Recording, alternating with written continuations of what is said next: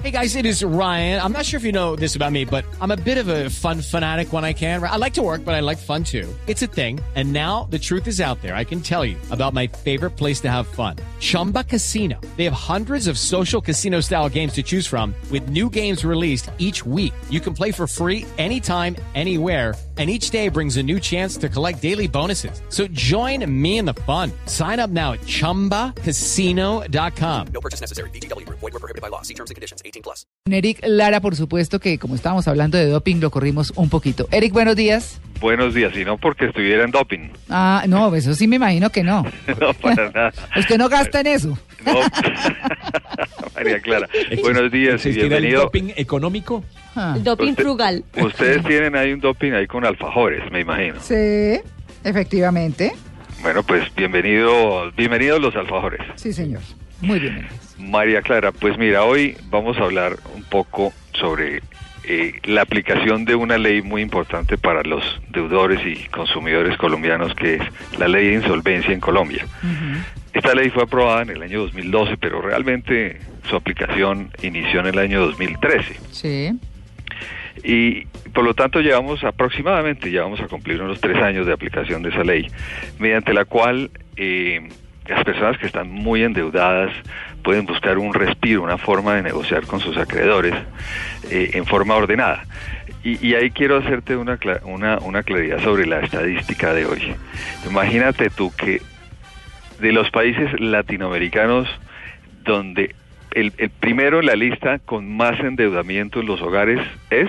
Colombia. Así es. ¿Verdad? Ay, Sí, Sí. señor. Ustedes hablaban ahora de una estadística tremenda sobre qué eran los... Los hijos naturales. Niños fuera de matrimonio. Sí. Exacto. Colombia se gana ese título de 72% de los hogares colombianos cuenta con una persona endeudada. El diablo. Ah, Mucha, Está mucha horrible. plata. Muchísimo. ¿Cuánto? ¿El cuánto? Sí. Muy 72%. alto. ¿No ve? Eh, en, en este, estos son estudios que, que se llegan a, se, se están llevando hace más de 10, 12 años. Eh, hay uno, por ejemplo, se llama el Consumer Watch del año pasado, donde se estudian todos los países de Latinoamérica cómo van en el tema de, de endeudamiento. Mm. Y seguimos siendo los primeros. No. Eh, Eh, eh, Eric, un endeudamiento a este IVA. ¿Perdón? Un endeudamiento a ese nivel en este IVA. Si el IVA sube, Claro, sube todo. el No, claro, el claro, pero endeudamiento es que- subiría. Eh, el problema es un poco es los hábitos para para endeudarse. Entonces, ¿en qué nos estamos endeudando? Los colombianos se nos endeudan principalmente en compra de electrodomésticos, es el 22% de lo que nos endeudamos, 15% en educación, el 14% en compra de vehículos y además en ropa y, y en gastar cosas para la casa el 13%. Pero es un país de endeudados. La ley que salió hace tres años le permite a las personas que por alguna u otra razón han llegado a un punto en que no pueden pagar las deudas, no hay forma de que sus ingresos puedan cubrir las deudas, sentarse con sus acreedores y, y negociar nuevos términos. Eh, El problema de esta ley ha sido que su difusión ha sido muy poca, la verdad. En Colombia este trámite es un trámite que, es de conciliación, no es un trámite, un trámite judicial, no se, no se lleva en juzgados. Esto se hace normalmente en centros de conciliación, también las notarías que estén habili- habilitadas para esto lo pueden hacer. Y es un trámite relativamente rápido para que las personas se puedan sentar con sus acreedores y acordar nuevos términos. Y si no pueden pagar, pues tendrán que pagar con su patrimonio hasta donde tengan, de dónde, pero también le van a permitir tener un reinicio tranquilo de su vida mm, financiera sin los agobios. Hemos escuchado muchos casos de personas que inclusive terminan suicidándose por temas deudas, de- deudas eh, eh, terminan en el gota a gota, un, un tema muy complicado en nuestro país. Mm. que, Y bueno, eh, pero, pero ¿y qué tiene que hacer una persona que se encuentre en esa situación. Eric? Alguien Bueno. que, que está tan agobiado por las deudas que tiene que entrar a negociar con sus... Claro, Entonces- y además, ¿qué consecuencias trae? Porque declararse en esa quiebra que usted dice también trae sus consecuencias. Bueno, mira, ¿qué debe hacer? Primera, primera pregunta. Eh, debe acudir a un centro de conciliación o a una notaría que esté debidamente habilitada por el Ministerio de Justicia, que es quien regula este tema en el área. eh, hay un área que, que vigila este estos procesos que se llama el área de procesos al- alternativos de solución de conflictos. ¿Eso está en todo el país? en todo el país. En este momento hay 29 eh, entidades entre notarías y centros de conciliación habilitados para poder llevar estos trámites en las ciudades principales. O sea, en una notaría puede ir.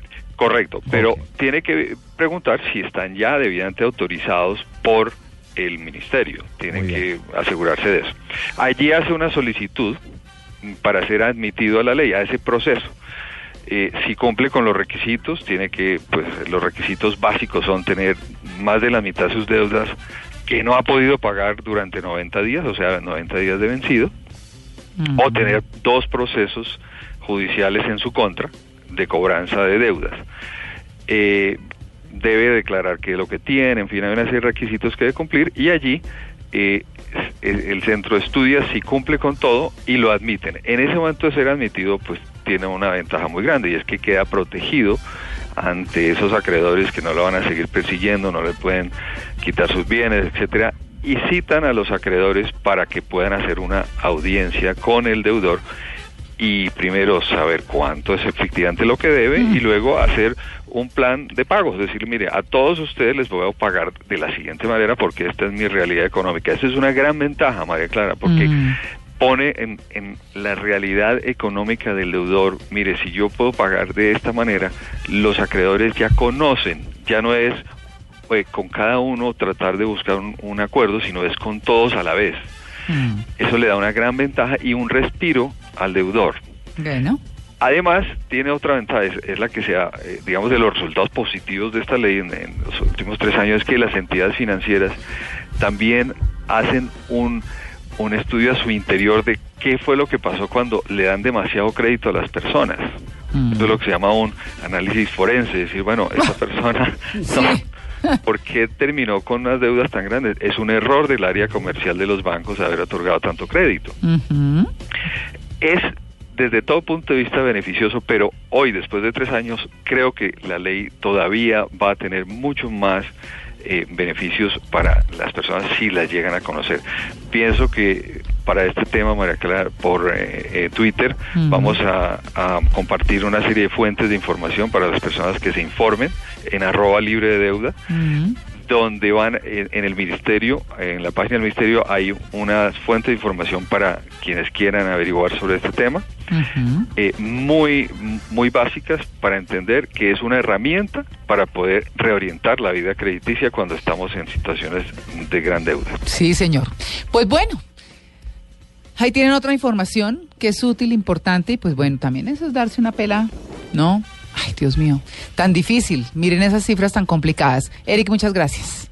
María Clara, para ti muchas gracias, feliz día.